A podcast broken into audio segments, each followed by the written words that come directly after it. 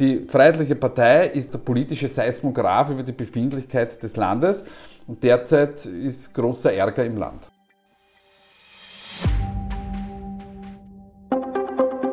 Profil.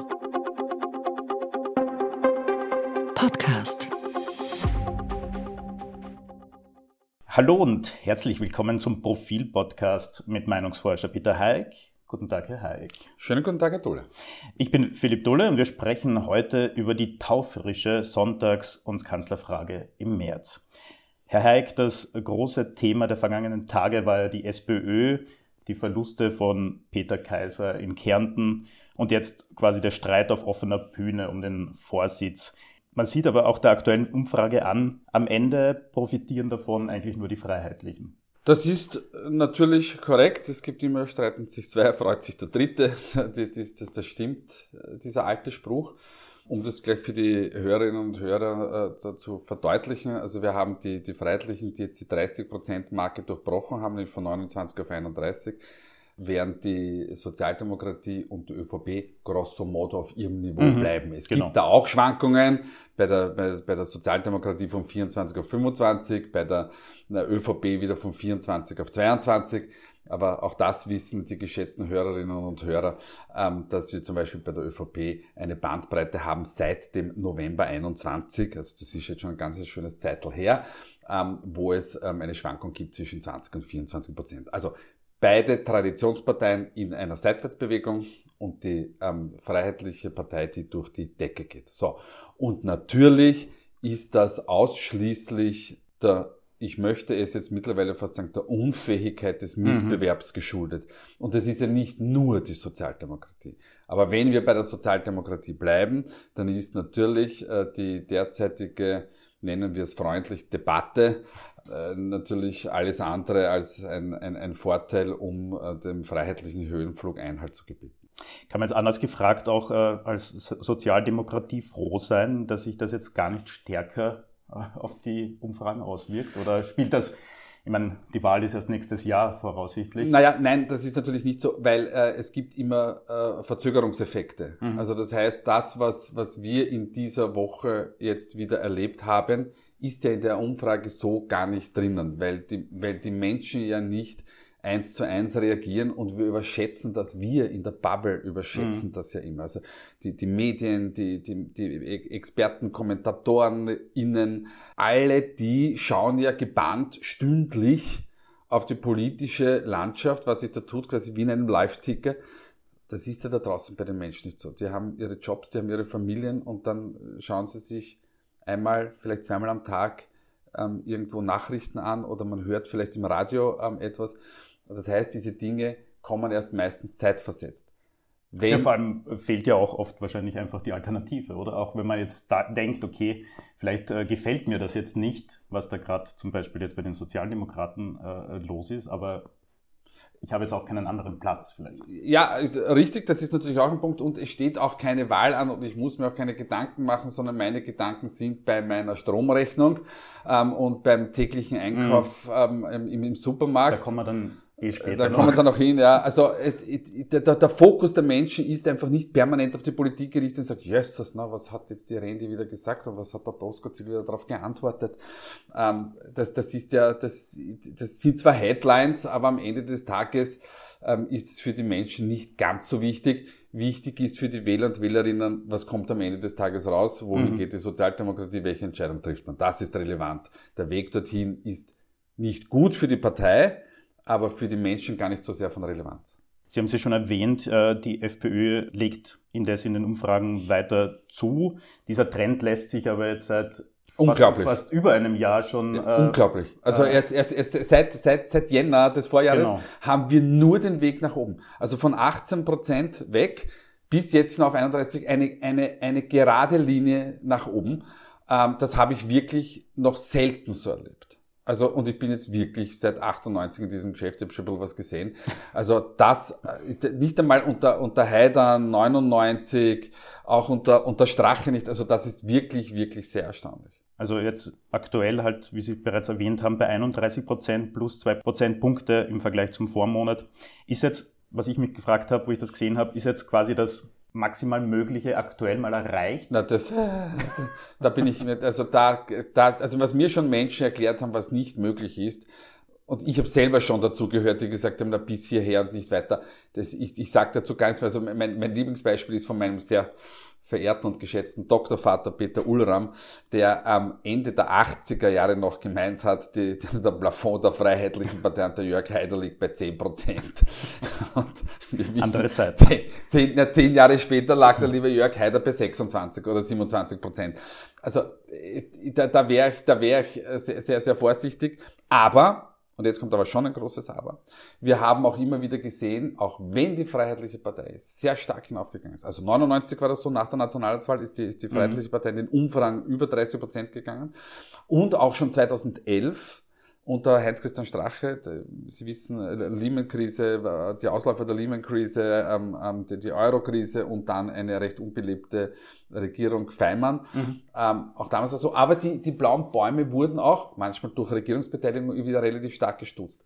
Für mich ist die Freiheitliche Partei so etwas wie der politische Blitzableiter des Landes. Mhm. Wenn es großen Ärger gibt, dann gehen die Wähler und Wählerinnen dorthin, um ihren Ärger ähm, wie soll ich sagen, zu, zu kommunizieren. Mhm. Weil sie wissen, wenn die draufdrücken, dann bewegt sich auch sehr oft etwas. Ja?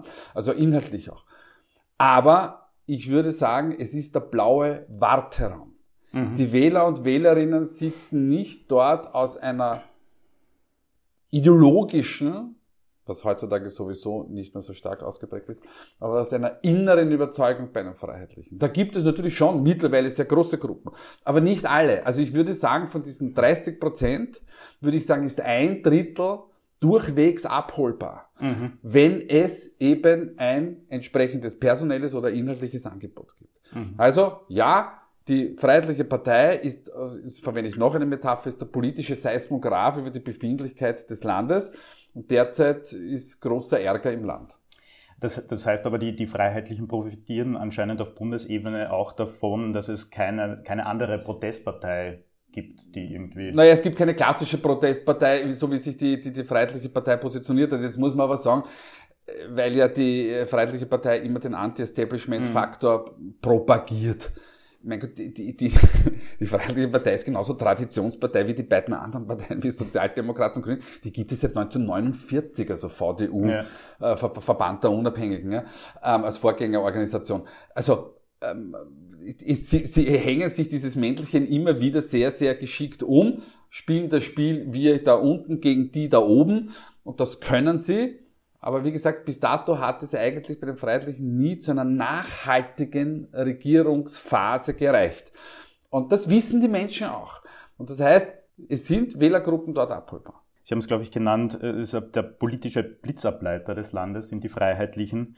Warum erreichen die anderen Parteien die Menschen nicht so wie die Freiheitlichen? Na, weil sie keine, früher hat man den Begriff gehabt, Catch-all-Party mhm. oder Volkspartei, ja. also nicht im Sinne der, ÖVP-Volkspartei, sondern ja. in Volksparteien. Es hat so mal einen Begriff in den 60er Jahren der Allerweltsparteien gegeben. Und Grüne und, und Neos sind das nicht.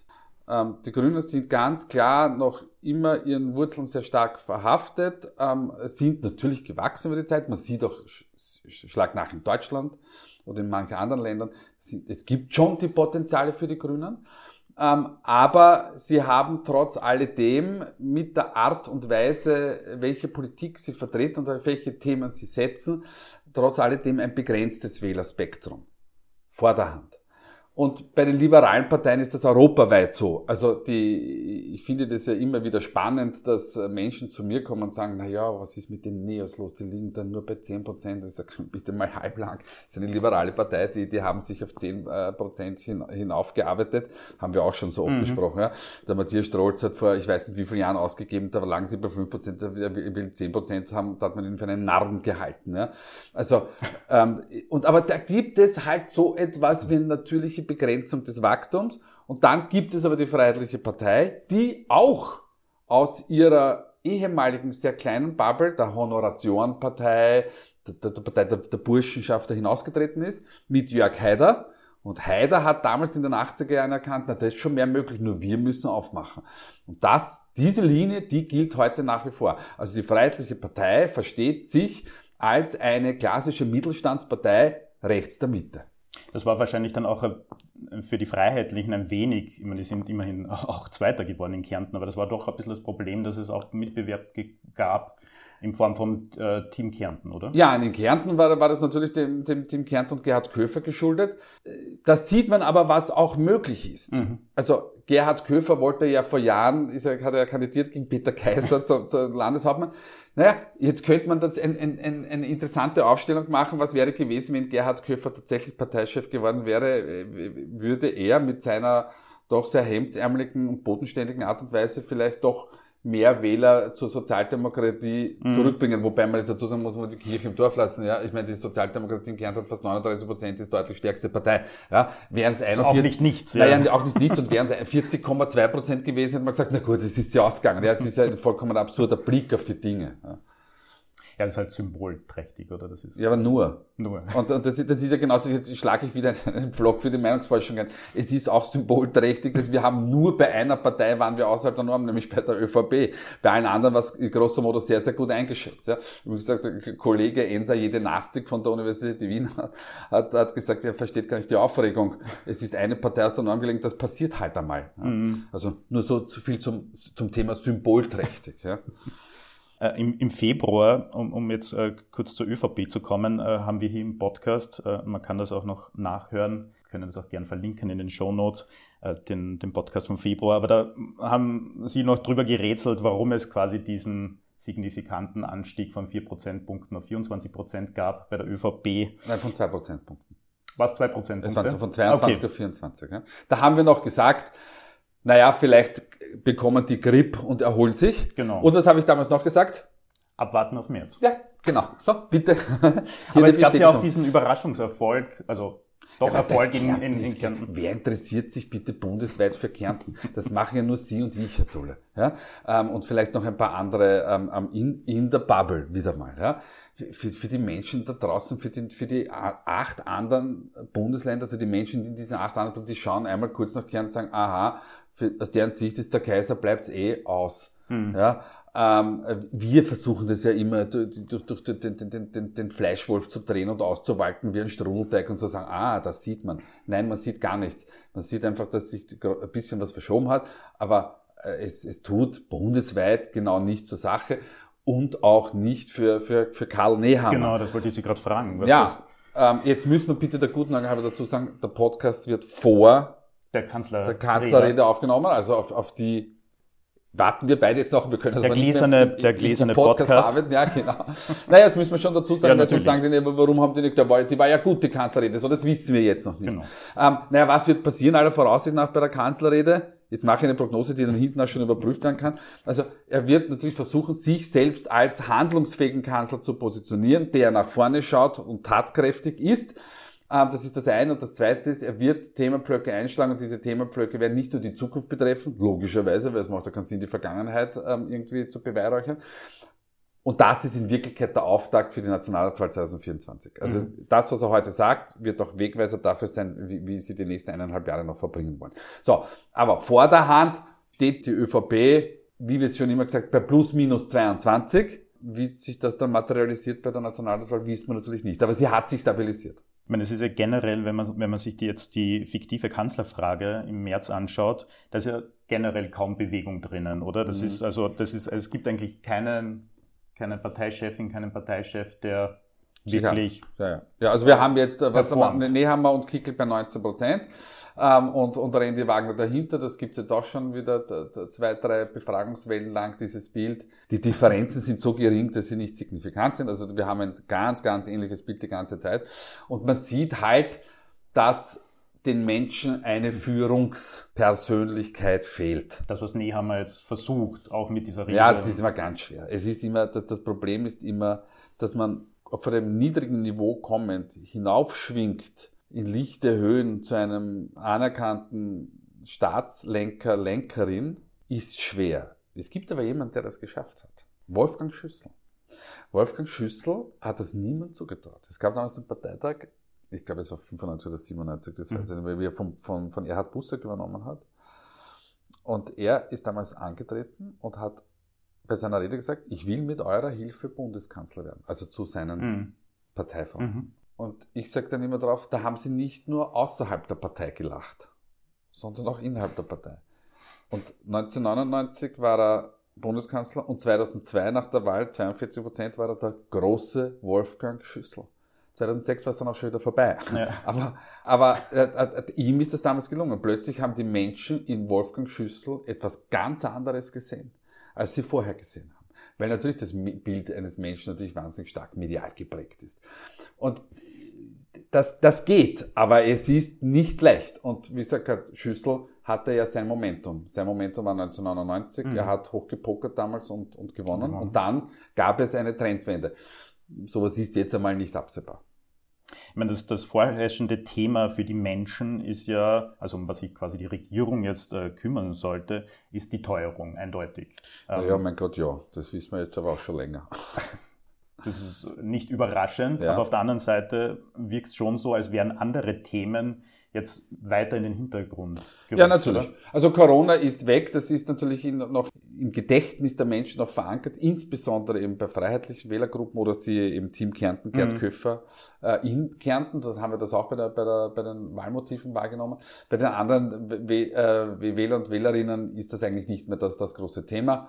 Wir Menschen hacken ja Dinge auch dann wieder relativ schnell ab. Also wenn man bedenkt, Wahnsinn, wir waren fast drei Jahre ge- gefangen, äh, also gefangen, Entschuldigung, nicht, dass man mich falsch versteht, Ja, ja. nicht zu Hause gefangen oder sonst was, aber von dieser Pandemie. Sie hat ja, Ja. unser aller Leben und Denken unglaublich bestimmt und heute sagen wir, ah ja, war da was? Ah ja, richtig, da war die Pandemie. Also es ist wieder weg ähm, und jetzt ist eben die, die Ukraine-Krise und alle ihre Ausläufer und da ist natürlich das Thema Teuerung und da spüren natürlich die Menschen natürlich sofort. Man merkt das bei der, bei der, bei der Strom-Gasrechnung, man merkt das im Alltag.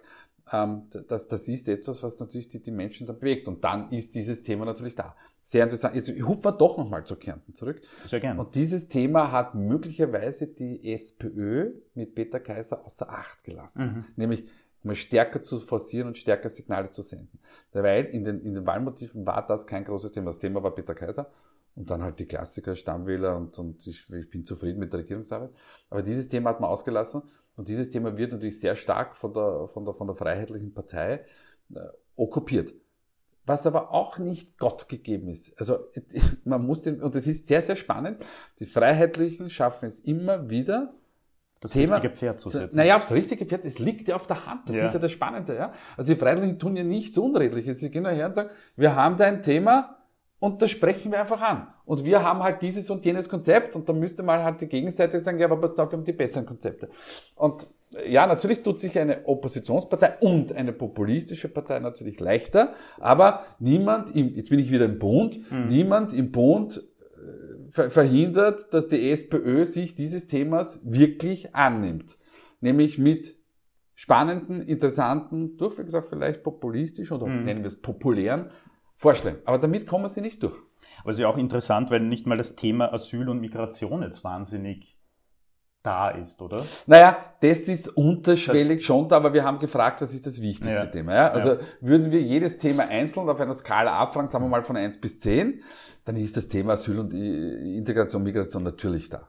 Gibt es eigentlich überraschende Auffälligkeiten, also zwischen den Wählerschichten, also Naja, also, also die üblichen das, bei, den, bei, den, bei, den, bei den freiheitlichen Wählern, aber, aber, aber sonst, sonst gibt's die Teuerung ist, ist ja bei allen ein Thema. Ja?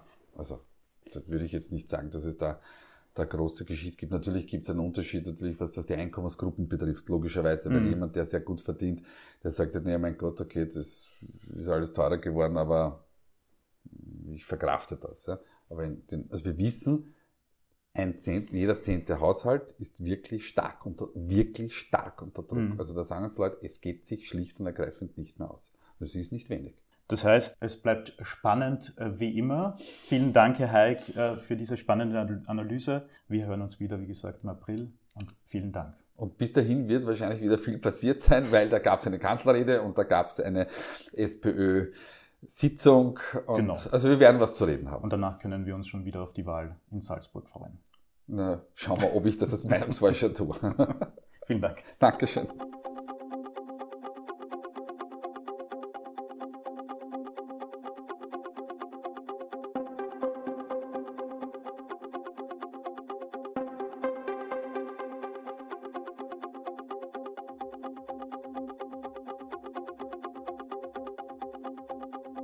Zum Thema auf Profil.at.